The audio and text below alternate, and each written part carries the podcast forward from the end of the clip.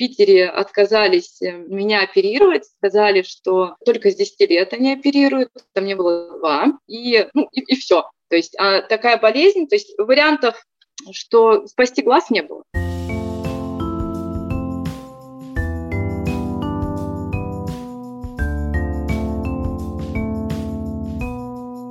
Всем привет, это подкаст «Со дна постучали». С вами Лола Сайтметова и Наташа Ямницкая. Здесь мы говорим о сложных жизненных ситуациях и о том, как люди справлялись. Может, кому-то очень важно услышать от тех, кто пережил страшное, как не сдаваться.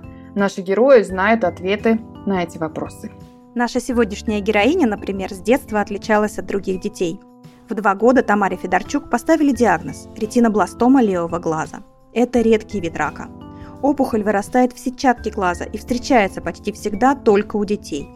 Могут применяться такие виды лечения, как операция, облучение, криотерапия, лазерная терапия и химиотерапия. Обычно ретинобластомы вырастают быстро. Они могут появляться внутри глазного яблока, оттуда прорастают в глазницу и по зрительному нерву уходят в головной мозг. Так раковые клетки попадают в центральную нервную систему.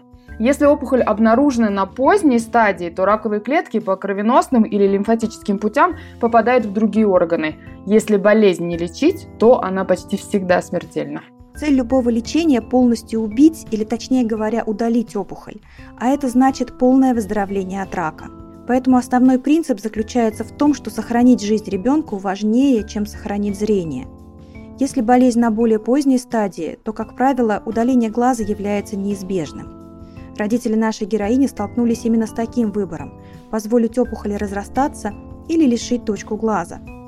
Тамара рассказала про свое детство, про отношения сверстников, про то, как в подростковом возрасте стала носить челку, скрывающую дефект на лице, и как спустя 16 лет устала от нее и решила носить повязку. Теперь многие называют ее пираткой.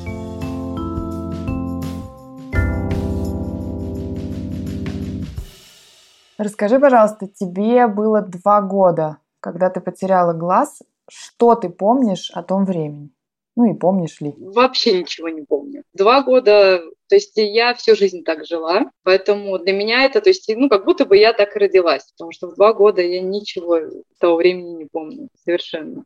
То есть уже в сознательном возрасте я уже была такая, какая есть, с односторонним зрением. На самом деле это круто, потому что я видела девчонок, кто потерял в 16 лет глаз из-за травмы, еще из-за чего-то, и им было намного сложнее, чем мне. Поэтому для меня это, ну, как бы вот, как, как э, данные. Слушай, ты что-нибудь знаешь о том, как твои родители обнаружили, что с тобой что-то не так, что со здоровьем есть какие-то проблемы? Да, мама пошла к окулисту, и окулист сказал, что как же так, почему вы, как, как сказать, не уследили за ребенком, хотя мама водила меня, она очень ответственная, водила по докторам, ну, как положено. Ай-яй-яй, ой-ой-ой, забила тревогу, и ну, вот таким образом выяснилось, что вот у меня такая болезнь. На самом деле она проявляется в детстве, ну, не знаю, Просто это детская болезнь в основном. Проявляется, ну, можно заметить, например, фотографируешься вспышкой, и один глаз светится, а другой нет. То есть это значит, что это ретинобластома. Ну, то есть мама выявила это через доктора, и потом вот началась эта вся беготня. В Питере отказались лечить меня в то время, делать операцию. Мама лечила меня в Москве. И операция проведена была в Москве. Ну, про лечение, вот вообще что-то ты помнишь про тот период? Ну, как, как, что ты, ну, вообще какие-то вспышки? Для меня это было, ну, в моем уже, как, как, когда я начала что-то понимать, просто прикольно, что мы с мамой ездили в Москву, она мне всегда что-то покупала, какие-то там, то, ли, то, ли, то игрушки, то какие-то кексики. То есть для меня это было путешествие, какие-то раскраски, книжки с наклейками тогда были популярны. Там были вечно, мы находились там по много времени. Вот, ну, все, всю мою жизнь до 18 лет мама возила меня в Москву на осмотры. То есть именно лечение в момент операции, когда удалили глаз, я не помню ничего. И протез ставили сразу. Ну, то есть после э, восстановления, да, как вот все зажило, сразу поставили протез. Для мамы, ну, то есть тот момент это больше для родителей были, был шок. Им было по 20 лет. Что маме, что папе. То есть я, если честно, не представляю, мне сейчас 31, и я даже сейчас не... Сейчас куча возможностей вылечить детей и взять деньги и так далее, а тогда не было ничего. В Питере отказались э, меня оперировать, сказали, что только с 10 лет они оперируют, там мне было два, и, ну, и, и все. То есть а такая болезнь, то есть вариантов что спасти глаз не было. Либо переходит, в общем, эта болезнь на второй глаз, а так как мозг – это часть, ой, мозг, глаз – это часть мозга, то есть, соответственно, вплоть до того, что ну, пойдет заражение в мозг, и человек умирает. Поэтому ну, как бы у родителей не было вариантов, и они, конечно, приняли решение удалять, нашли больницу в Москве, и, соответственно, туда ездили, ездили очень часто, потому что то нужно было приехать на консультацию, то еще там сдать анализы тоже привести. Не было же интернета, ничего не было, даже позвонить-то толком невозможно было. Родители жили тогда очень бедно, и вот моя бабушка, она помогала финансово, как могла. На вот эти вот поездки в Москву, плюс там еще нужно было где-то жить, и я слабо себе представляю, каково вообще было моим родителям в то время. Поэтому вот э,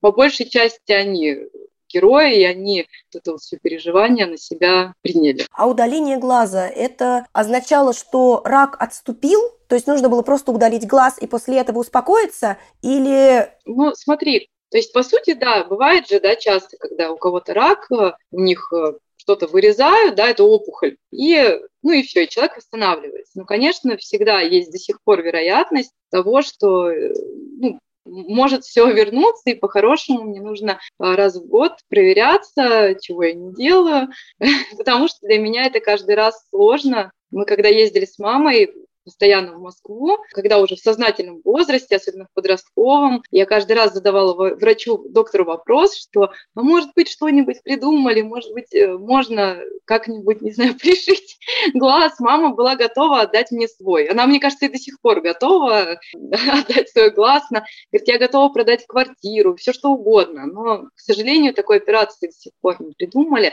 И э, для меня, в общем, эти все походы к доктору очень морально сложны, потому что мне нужно помнить про это, что, а, так, глаз, протез нужно вот... То есть я, возможно, стоит походить к психологу с этим вопросом. То есть я не то чтобы пытаюсь про это забыть, потому что, ну, сложно про это забыть, но как-то, ну, мало об этом стараюсь думать. То есть, э, и каждый раз иду к доктору, кто-то снимать протез, что-то показывать.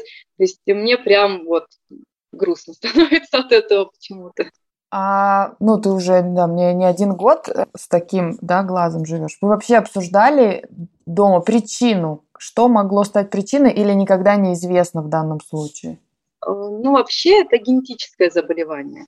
Но у родственников вроде бы как ни у кого ничего не было. Поэтому либо я, ну, с меня это все и началось, либо у кого-то было, но так как раньше медицина была ну, не такая, как сейчас. То есть, ну, не, неизвестно, было у кого-то такое, может быть, ну, был тоже такой случай, ребенок или человек умер, ну, непонятно от чего. Ну, к примеру, такой же может быть. Поэтому я своих детей проверяла одно время, сейчас уже, в принципе, нам сказали, что, ну, вроде как можно не проверять так усиленно, но я переживала. Каждый раз, когда мы шли к доктору, я прям, мне было страшно, что мне сейчас что-нибудь такое скажут, но тут фу, все хорошо. И, в принципе, у родственников, ну, вот вокруг, больше ни у кого такого не было. Единственный вариант, мама все думала, почему же, почему же такое может быть. У меня папа, когда служил в армии, а его отправляли под Чернобыль, и, ну, тогда вот он там ходил, разгуливал, гулял везде, у них были вот эти аппараты измерения радиации, и мама думает, что вдруг это из-за этого. Ну, это такое. А вот в детстве как тебе все-таки относились там, оберегали больше, так как, знаешь, как к хрустальной вазе, может быть, не знаю, как-то боялись, что ты, не знаю, простынешь, ну, в общем, застудишь, ну... Вообще нет. На самом деле, тут я благодарна родителям, такого не было. То есть вообще, а может быть, когда-то мне бы такое хотелось в детстве, но они, нет, они меня любили, я была первым ребенком, обещали мне, что я буду единственным ребенком, но не выполнила это обещание. В 10 лет для, меня был стресс, когда мне сказали, что у меня еще какая-то сестра будет, но вообще нет. То есть э, со мной, я не помню, чтобы со мной возились. То есть, чтобы прям вот оберегали, чтобы на меня никто не чихнул. Как-то вот, мне кажется, была обычная детская жизнь. И на самом деле, возможно, благодаря этому для меня, ну, как-то вот есть же люди, кто не выходит да, на улицу, ну, вот у них есть такие же, как, как я, например, ну, или с другими болезнями, кто не выходит на улицу, живет, вот, затворничество у них такое, там, за продуктами, обратно бегом. Может быть, поэтому, потому что не было вот этого вот особого э, ну, контроля или опеки, может быть, поэтому мне как-то легко живется, и ну, я спокойно ну, и в школу ходила в обычную, и в универ я ходила, ну, то есть и на работу, как-то все это очень для меня было комфортно и спокойно. Ну, относительно комфортно, но спокойно. А как дети реагировали на тебя? Слушай, вот в саду мне было нормально. Вот я вспоминаю, вот детские воспоминания вот из садика. У меня были подружки, и никто меня вот так вот... Я не помню, чтобы кто-то меня обижал или спрашивал что-то такое. Может быть, я просто как-то не обращала на это внимания.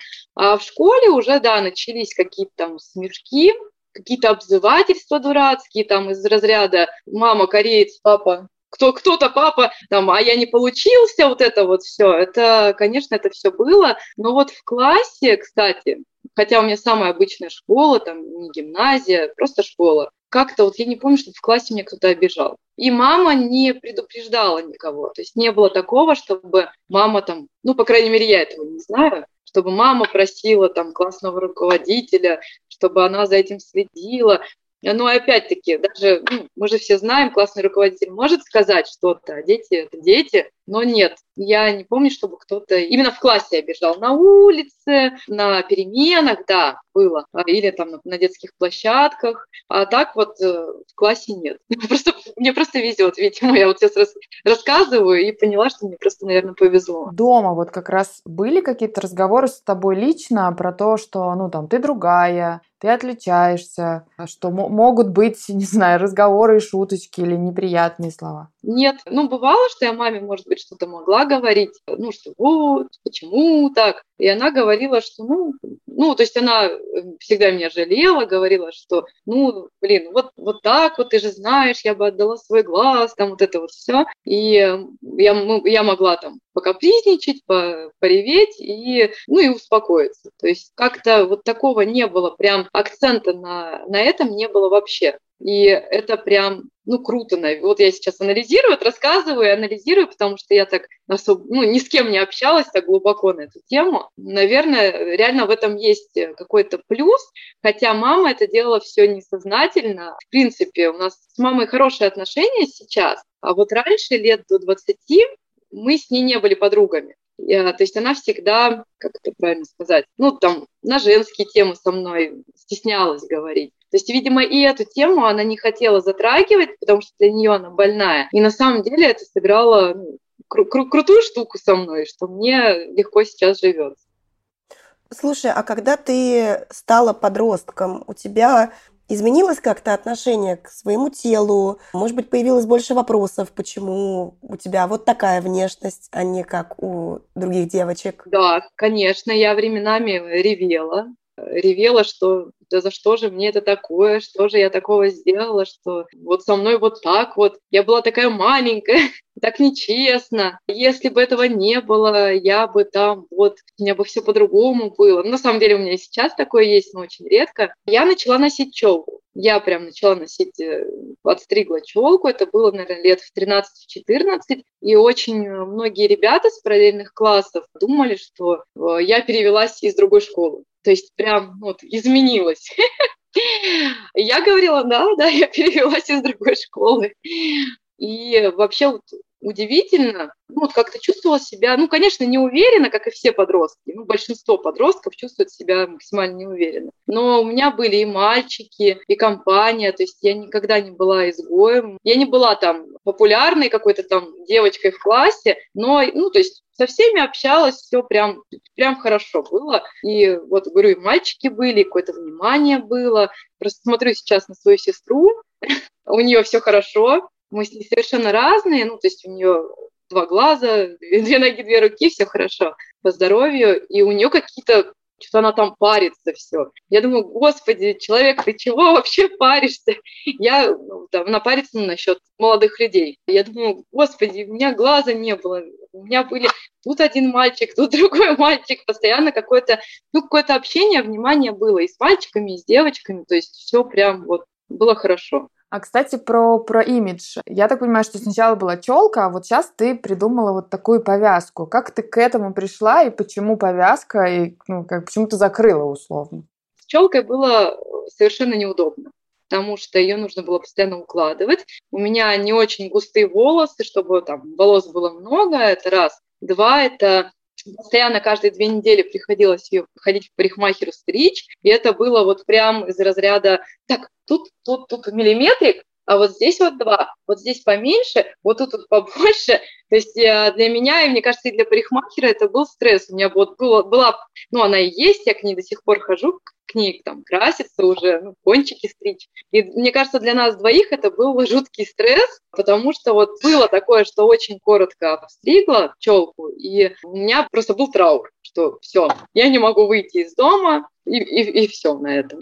И вообще для меня был на тот момент ветер это враг, то есть потому что я иду по улице, челка поднимается вверх. Даже по магазину, когда очень быстро идешь, когда я торопилась, я голову опускала вниз и бежала, ну, чтобы не было видно, что челка поднимается. Летом это было, ну, так как то есть зимой, осенью, весной я ходила в капюшоне, чтобы, ну, как-то вот челку придерживать. А летом это были солнцезащитные очки, потому что, ну, как бы не в капюшоне же в конце концов ходить. И я очень часто обгорала, у меня, то есть вот это вот все было белое, ну, не вот это, вот вокруг глаз это было все белое, а нос был красный из того, что вот постоянно в очках. Но это тоже такое себе, наступал вечер, например, и вечером для меня было очень некомфортно гулять, потому что я живу в Питере, в Питере у нас постоянно ветрено, и, ну, в общем, неважно, какое было событие, если это было на улице, для меня это был лютый стресс. У меня всегда э, лежала расчесочка, я постоянно расчесывала эти, ну, эту челочку. Потом, когда у меня появился муж, и если я была в платье, то расческа лежала у мужа, и я к нему подходила там раз в 15 минут и спрашивала, посмотри, нормально ли у меня все с челкой, все ли хорошо? Да, все хорошо, отстань. И э, я приняла решение, ну, я так очень долго жила, то есть начиная с 13 лет и заканчивая сколько, 29, 16 лет я ходила с этой челкой. В это время, ну, то есть я начала работать с людьми, мастером по депиляции, начала вести свой блог в Инстаграме и ВКонтакте, начала записывать истории, то есть выходить из зоны комфорта. И вот как-то ну, просто вот э, реально задолбала эта челка. Вот просто уже бесила всех, и меня, и мужа, и вот бывало такое, что челка не укладывается. То есть и мне, я шла, перемывала целенаправленно челку и опять ее сушила. То есть и вот я не знаю почему, просто решила, я спросила у мужа, не будет ли он, ну, как бы, насколько ему будет комфортно, если я буду ходить с повязкой. Ну, все-таки у него есть тоже друзья, и, ну, мало ли его волнует что они будут думать обо мне и о нем, не знаю. Он сказал, что ну, ему все равно. Ну, я не думаю, что ему прям было тогда очень все равно, но он понимал, что для меня это лучший вариант, потому что я его заколебала тоже с этой челкой. То есть э, с этими укладками он меня вечно ждал. Теперь я вью волосы, он тоже меня вечно ждет. Я придумала себе новое увлечение. Но я как-то вот э, вышла впервые в блоге, то есть в историях рассказала вот о том, что я теперь буду повязкой. Потому что мне даже тупо было неудобно с клиентами работать. Да, мастер депиляции, и бывает, что я там нужно наклониться, а как наклоняешься, что тут сразу что-то может быть сбоку видно, что у меня там непонятно что. Ну и в конце концов, ясное дело, что и с челкой тоже люди ну, спрашивали, а что у тебя, почему у тебя челка? Это такой имидж или, или это такой твой прикол? Ну и, в общем, вот я решила, что пора, вышла в истории. У меня на тот момент э, была наставница, учитель, я попросила ее в том числе как сделать репост, у нее очень много подписчиков. И, в общем, в тот момент меня поддержали очень много людей, написали кучу всего приятного, то есть не было каких-то осуждающих комментариев. Так круто было вот в первое время, да и сейчас, два года прошло, гулять вот на улице, ветер, дождь, снег, неважно. Я иду, волосы развиваются, я я, я не поправляю эту челку постоянно, то есть я теперь просто перекидываю волосы со стороны на сторону, то есть чувствую себя очень хорошо. Но такой момент, первое время, наверное, первые месяца три, так как я вожу машину, у меня появился какой-то фантомный, как, как правильно сказать, фантомная болезнь, как это называется? Фантомная, но есть фантомные боли, или что ты имеешь в виду? Вот, ну, есть фантомные боли, да, а у меня вот такое фантомное состояние, то есть я вожу машину уже 12 лет, уже очень давно. И когда я надела повязку, у меня появилось ощущение, что как будто бы вот мне не до конца видно все. То есть это как-то очень смешно. Я же так и водила, у меня и был один глаз. То есть что поменялось? Непонятно. И вот я прям была неуверенность в себе за рулем. Мне было как То есть это как будто, знаешь, как про фантомные боли, да? Как будто ты вдруг думаешь, что не видишь этим глазом, хотя ты им и так не видишь. Да, да, именно так. То есть это вообще бред какой-то. И э, мне было очень тяжело, э, ну, так как я водитель, я постоянно езжу, ну, не водитель, а за рулем постоянно. Мне было как-то так прям бесило это, мне казалось, что все вокруг тоже думают о том, что я ничего не вижу. И я клянусь, я реально не то чтобы ничего не видела, я просто вот я полностью потеряла уверенность в вождении. Но потом это ну, все вернулось и, и нормально все, все хорошо. Слушай, а как ты, кстати, получила права? То есть вот когда ты решила пойти научиться водить, тебе не говорили, что как ты будешь водить с одним глазом? Вообще такой эфир смешной получается, что у меня все хорошо. Я сдала на права совершенно бесплатно. То есть в то время, то есть сейчас тоже вроде как сдают бесплатно на права, ну, а в то время вот люто всех валили, чтобы, ну, люди приносили им деньги. И ну, родители мне сказали, что ну вот, иди учись, они заплатили за курсы, мне было 18 лет, то есть вот ровно как стукнул, я пошла на курсы. А они сказали, мы покупать права тебе не будем. Ты хотя бы вот один раз попробуй сдать, а дальше посмотрим там как что будет. И вот когда настало время экзамена, я пришла, а, я не сдала площадку. То есть у меня что-то, я там перенервничала, я вообще очень такой э, переживательный человек. Всегда переживаю, нервничаю перед выступлениями какими-то. И тут вот экзамен, э, чужой человек, ну, этот гаишник, да, сидит со мной, и что-то я там напутала. И он мне прокомментировал мою челку, что вот там что-то буркнул из-за челки. А я ему сказала, что вообще-то у меня там шрам. Э, ну и вышла из машины. Он э, подошел ко мне, говорит, слушай, давай еще раз, ну есть такая возможность, еще раз пере, пересдать площадку. Говорит, давай еще раз э, садись, ты уж прости меня, что я так тебе сказал. У меня, ну, что-то у него там у сына тоже, не знаю, что, то ли шрам, то ли что, я уже не помню. В общем, пересдала ему площадку, потом сдала город, и он говорит, ну все, выходи, иди получай права. То есть я получила таким образом права. Слушай, ну вот про машину понятно. А есть какие-то вещи, которые тебе сложнее, чем другим даются? Ну, то есть вот водить тебе несложно, ты уже как бы вполне привыкла. А какие-то вещи, или ты уже вот как бы все делаешь нормально и привычно? Да, видишь, так как я, э, ну, считай, рождения, да, сколько я себя помню, вот так как есть. Нет никаких вещей. Единственная вещь, которую я никогда, наверное, если что-нибудь э, не придумают новое, не увижу, это 3D-эффект в кинотеатре. То есть 3D-эффект я не вижу совершенно. То есть, э, ну, видимо, что-то там такое есть, что, где, ну, что нужно два глаза. То есть я надеваю очки и просто вижу картинку, ну, как обычную, но вот каких-то вот этих вот э, как будто бы вот тут пролетает бабочка, нет. Было, конечно, мне грустно одно время. И еще, знаете, вот эти картинки Помните, на дневниках, на тетрадках были, когда ты должен смотреть на две точки или на одну, и вот э, и видишь что-то. То есть вот этого я тоже не могла увидеть, а так мое одностороннее зрение, оно, мне кажется, даже покруче, чем у мужа двустороннее. Поэтому и еще один, ну, я не знаю, то ли это плюс, то ли генетика, фу-фу-фу, у меня зрение единиц на здоровом глазу. То есть я вижу все прекрасно, может быть, потому что глаз постоянно в напряжении, и ну, может, поэтому он какая-то как тренировку, да, воспринимает это, и зрение... Работает за двоих. Да, да, и зре... то есть я собираю пазлы, то есть я люблю такую вот монотонную работу, где ты смотришь, выискиваешь какие-то там части. То есть я это все люблю и э, все вижу. То есть никаких там, я никуда не врезаюсь. Бывает, конечно, что могу какую-то полку не заметить, если она там в районе левого глаза. А, реально вот не знаю, посуду раскладываю на кухне, и там бамс, оп, полочка появилась.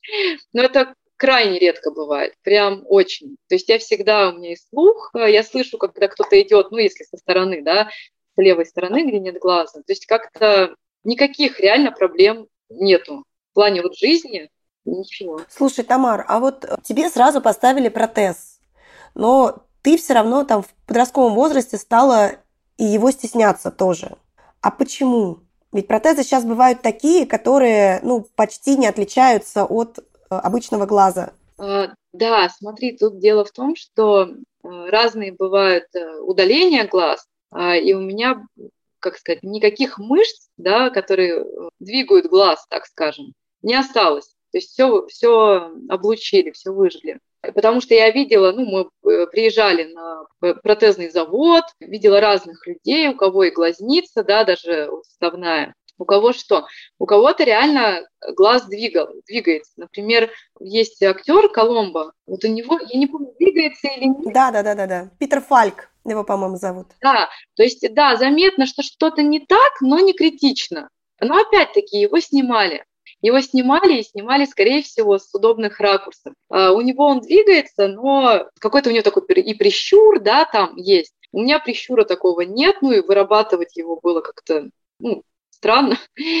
Плюс у меня немножко атрофированы веки, ну, из, опять-таки из-за облучения. Э, там реснички у меня растут вниз, ну, то есть не как вот на втором, да, глазу вверх. А мне говорили, что можно их причесывать, ну, вот э, не, не хотела я этим заниматься, что-то бессмысленно, все равно я все это скрывала.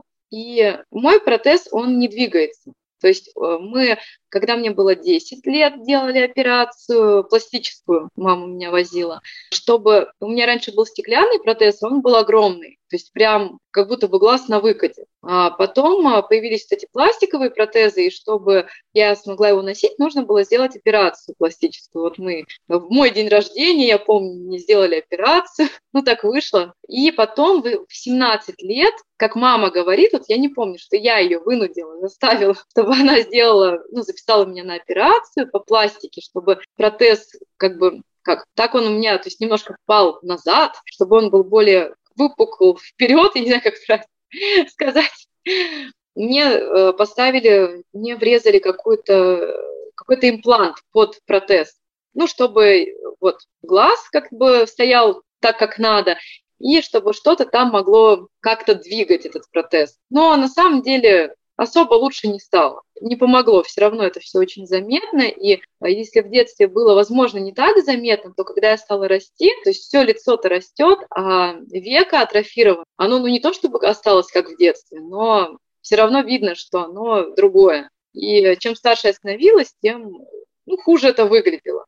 Мне часто говорят, что почему ты вот так вот не ходишь? Ходи так, типа, все все понимают, все все поймут. Да никто, ну, кто-то, конечно, будут понимать, но будут также смотреть, так же, как я с повязкой. Тут хоть какая-то тайна присутствует, и тоже сложно, но как-то мне это проще дается, чем если бы на меня смотрели и там и жалели, или смеялись, или не знаю, что там еще. Ну, плюс когда так, я себя не считаю красивой, если ходить без повязки. То есть я даже дома хожу с повязкой, снимаю только когда сплю. И даже если я одна, тоже я могу надеть повязку, ну, мне так комфортно. Ну, у тебя, как я понимаю, там не было проблем с личными отношениями, то есть у тебя были какие-то там мальчики в школе, потом вот, я так понимаю, еще какие-то были отношения.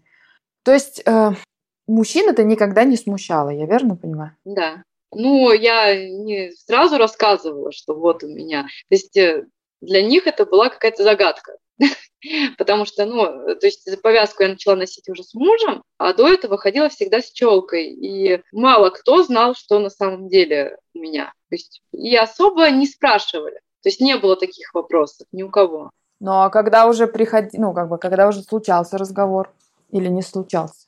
То я всячески, ну, поначалу, да, конечно, я там хихи-ха-ха, не рассказывала, а потом, я даже не помню, когда я мужу об этом рассказала, После ЗАГСа? Не, не, определенно до, но мы с ним очень быстро мы познакомились, и меньше чем через год мы уже поженились. Но, ну, наверное, через пару месяцев я рассказала, да, месяца через два, может быть, через полтора. Не, наверное, было сложно рассказать, Просто для меня сейчас, в принципе, про это рассказать уже не сложно. Ну, я думаю, что это даже в силу какого-то возраста, ну, что уже наплевать. Слушай, а были какие-нибудь неадекватные реакции со стороны окружающих, ну, за всю твою жизнь? Может быть, случайных прохожих, не твоих друзей? Ну, не, не мне часто говорили про то, что волосы на, на, нацепила на лицо, там, какие-то... В плане того, что а что сейчас так модно, ну, с таким каким-то вот, с какой-то шуткой. Меня это, конечно, задевало, я отвечала, я всегда отвечала, у меня глаза нет. Это сразу так э, людей приземлял. А так бывало, я как-то попала в аварию, ну, такой серьезный, там, ну, обоюдная ситуация, оба виноваты. Но изначально меня пытались сделать виноватой. У нас даже суд был. И тогда сотрудник э, ГИБДД мне сказал, что ходит, конечно, с челкой, ничего не видит.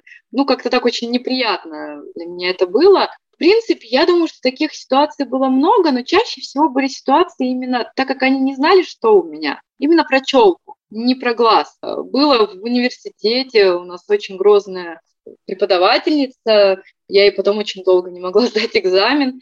Было очень много ребят в аудитории, там две или три группы, там, не знаю, человек сто было, может, больше. И она мне сказала, что я ей очень напоминаю собачку из мультика три мушкетера, там была какая-то собачка такая с челкой. Я ей сказала, она это очень... Ну, по... мне показалось, что очень неприятно на тот момент, потому что она, в принципе, не мягко об этом говорила, то есть это не было как-то каким-то комплиментом. И я тогда встала и сказала, что-то высказала свой фи по этому поводу, что почему вообще она имеет право мне, мне тут такое рассказывать при всей аудитории. А, ну и вот, собственно, не только поэтому я не очень классно училась, но я думаю, что это тоже сыграло роль в том, что я очень долго пересдавала ей экзамен. И все были в шоке. Ну, одногруппники, что нифига себе. Как, как ты вообще смогла встать и ей что-то сказать, потому что все ее очень боялись. Она ну, странная была. Каких-то вот таких обидных было вот именно просто обидно, когда мне говорят, что не видишь, то есть что там. И мне, я всегда просто это принимала ну, на свой счет, в плане того, что да, у меня один глаз, наверное, я не вижу. А, то есть люди, возможно, хотели обидеть, но именно просто они не знали, что, ну, что на самом деле не так. А так, возможно, даже что-то было, но я стараюсь, э, может, мозг мой позабыл какие-то такие критичные ситуации. Была учительница в школе, которая очень не нравилось, что я ношу распущенные волосы с челкой. И она мне целенаправленно ставила тройки и говорила при всем классе, что ее не устраивает такой расклад. И не знаю, почему мама не захотела с ней идти общаться. И ну, классный руководитель. Ну, ну, я особо и не жаловалась. Я там маме один раз сказала, и ну, меня никто не заставил резко там убирать волосы. Ну, так вот и училась дальше. Ну, тоже было стрессово, ну, как-то так. Сейчас это все позабылось уже. А вот у тебя двое детей. Были какие-то противопоказания для, ну, там, породам, беременности? Насколько я помню, но это со слов моей бабушки, потому что не знаю, то есть, ну, насколько это точная информация, якобы, как говорит бабушка, говорили мне, что да, я могу родить одного ребенка, но типа, что второго, у второго ребенка точно вот передастся второму ребенку такая же болезнь. Но так как бабушке моей уже много лет, может быть, это у нее, не знаю, что-то в голове перевернулось. Мама, потому что мне такого не говорила. Но... А врачи? Врачи тоже. Но я не ходила, честно, я в Москву не ездила с 18 лет. И поэтому особо так не консультировалась по этому поводу. А когда уже пошла опять к доктору, у меня уже был второй ребенок, и детский окулист, он ну, не подтверждает эту гипотезу бабушки, ну, бабушкину информацию, потому что мы, у нас есть э, на Маховой поликлиника офтальмологическая, то есть там и детская, и взрослая, прям такая крупная, всех туда отправляют. И там ничего мне никто не говорил, просто мы проверяли под разными аппаратами детей. Пару часов это все длится. То есть все, все хорошо, никаких... Никто ничего не говорил. И про будущих детей, моих детей тоже никто ничего не говорил. Так что, ну, такое, 50 на 50, на самом деле неизвестность. То есть не было таких слов, что там у твоих детей точно ничего не будет. Такого, или у их детей. То есть такого я еще не слышала, но я и не спрашивала, наверное. Слушай, а как дети на твою особенность реагируют? Ну, они интересуются. Но так как, конечно, они видят меня с рождения, не привыкают ко мне, к такой, какой я есть, и они часто видят меня там без повязки, все равно бывает там с утра, не с утра. Я большая Соня, и, например, я могу спать, и они там вокруг меня ходят, сплю я, конечно же, без повязки, и они меня разные видели. И когда они маленькие, там, бывало, что без челки, ну, они меня знают, какая я есть. И они интересовались и трогали там протез. Я им э, сразу же объясняла, ну, когда они начали говорить, что там здесь у меня заболело, там, ну, потом говорила, что вот удалили. И они считают, что я у них самая красивая мама. То есть и для них это прикольно. У меня дочка, например, она может сказать, да, у меня мама пират, ну, своим там, подружкам или кому-нибудь. То есть для нее это вообще как норма. А пока что никакого стеснения нет. С сыном я говорила, ну, так аккуратно, чтобы ему эту идею не заложить в голову ну, а как, как тебе, что я с тобой прихожу? Он говорит, у нее все нормально. То есть для него он вообще об этом не задумывался, о том, что там ему нужно из-за этого переживать. И, возможно, им даже наоборот прикольно, что когда их мама идет, все дети вокруг, там, о, пират, смотрите, пират. Окружающим детям я говорю, да, я добрый пират. То есть, конечно, скрывать не буду, мне это всегда прям тяжело, ну, не знаю, потому что на меня какое-то внимание. Вот если человек, он идет, и на него никто не смотрит. И на меня сразу там все там пальцы, ну, дети пальцем показывают, и не дети, и подростки, и даже сегодня такое было. То есть я с этим сталкиваюсь ежедневно, что на меня смотрят, что на меня показывают. Ну, как-то просто пытаюсь не обращать на это внимания. Скажи, пожалуйста, что бы ты сказала тем людям, кто может сейчас сталкиваться с такой проблемой, да, которым предстоит удаление глаза, которым предстоит жить с одним, да, там, глазом. Что бы ты сказала таким людям, и, может быть, у тебя есть какие-то советы, лайфхаки? К этому вопросу я не была готова. это, знаете, как тост сказать для меня. Это так, так, соберись, соберись, что, что сказать. Но на самом деле я не могу сказать, что да, все фигня, вообще, живите спокойно, пофиг без глаза, без руки. Конечно, это сложно. И я каждый день борюсь с собой, над своим ощущением себя, над своей уверенностью. Ну, то есть жить с этим можно, жизнь вообще не заканчивается. И э, так как я прожила всю свою жизнь с этим, э, и у меня я и училась, и работала, и вожу в автомобиль, и у меня были отношения, и внимание, и муж, и дети. То есть, ну, а чем это не жизнь? И у меня есть цели и мечты. У меня есть э, свой небольшой пока что, но бизнес, который я создала сама. И этот бизнес, он связан с общением. Я каждый, ну, каждый день и регулярно, постоянно общаюсь с людьми, и на меня смотрят, так как я веду свой блог.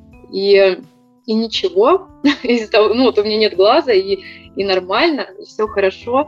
То есть, конечно, сложно, но просто нужно постараться полюбить себя, а не забивать на себя. Самое главное, не забивать на себя. Есть э, те, кто просто повесил нос и типа вот, все, эту жизнь я просижу дома. Может быть, следующее мне повезет. Но, блин, может и в эту быть классно жизнь, следующую. И просто не отчаиваться, искать, э, возможно, искать людей, кто ну, тоже оказался в таких ситуациях, не то чтобы окружить себя этими людьми, как раз-таки к тому, что у меня родители не пытались найти вот это окружение вокруг, что а у кого еще были такие дети, а у кого еще вот были такие случаи, а вот давайте все вместе общаться, вот, вот и будет, будут у нас там пятеро детей, и вот они все без глаза, и вот э, без глаза пусть они все дружат. На самом деле, наверное, вот тут как раз-таки, ну, что-то могло пойти не так. То есть, наоборот, нужно кого-то найти, кем ты будешь вдохновляться или кем ты будешь общаться. Просто вот когда тебе плохо, когда накрывает, потому что я знаю, что бывает накрывает, и у меня бывает, как я уже говорила, что да за что мне это, почему вот так вот. Все равно там повязка бывает, жмет, нужно новую перешивать. Мастер не может перешить такую же опять сделать. Приходится подгонять с этой повязкой за 200 рублей. Стоит 200 рублей, а мучений с ней миллион. Бывает, что накрывает, вот в такие моменты стоит, ну, просто, может быть, написать человеку, у кого тоже ну, что-то подобное, да, есть, что, блин, у меня опять, опять все плохо, опять вот я что-то духом поникла, а человек с той стороны скажет, что ничего, все будет хорошо, у меня было так же, то есть, ну, какая-то поддержка, и поддержка, ну, вот именно от такого же человека. У меня такого человека нет, как-то я сама стала себе такой поддержкой, и муж, вот муж у меня такая подушка для нытья, я бывает. Так э, жизнь продолжается, жизнь прекрасна, можно жить, рожать детей или не рожать, заводить собак, просто радоваться жизни каждому дню, работать, общаться с людьми, очень важно общаться с людьми, потому что хороших людей тоже много, плохих, ну, плохих, не плохих, а вот каких-то странных, которые не понимают, их на самом деле, наверное, больше, чем хороших, которые там тыкают, показывают пальцем, ну и нужно фиг на них забить, пошли не нафиг, простить их, и а, просто от какой-то глупости у них а, в голове какой-то кавардак. А общаться с хорошими, добрыми людьми, все будет классно. Мы говорили с Тамарой в декабре прошлого года. Она по-прежнему активна в соцсетях, где в частности делится подробностями своей жизни. Ей, правда, приходится сталкиваться и с осуждением. Но, как пояснила наша героиня, возможность открыто говорить о своих особенностях и не скрывать ничего имеет для нее самой терапевтический эффект. В описании выпуска мы дадим ссылки на соцсети героини. Подписывайтесь, если интересно. А еще оставим ссылку на наш телеграм-канал. Там мы публикуем, в частности, фото наших героев и видеоролики про них. А это подкаст «Со дна постучали» и с вами были Наташа Ямницкая и Лола Сайтметова. Услышимся через неделю.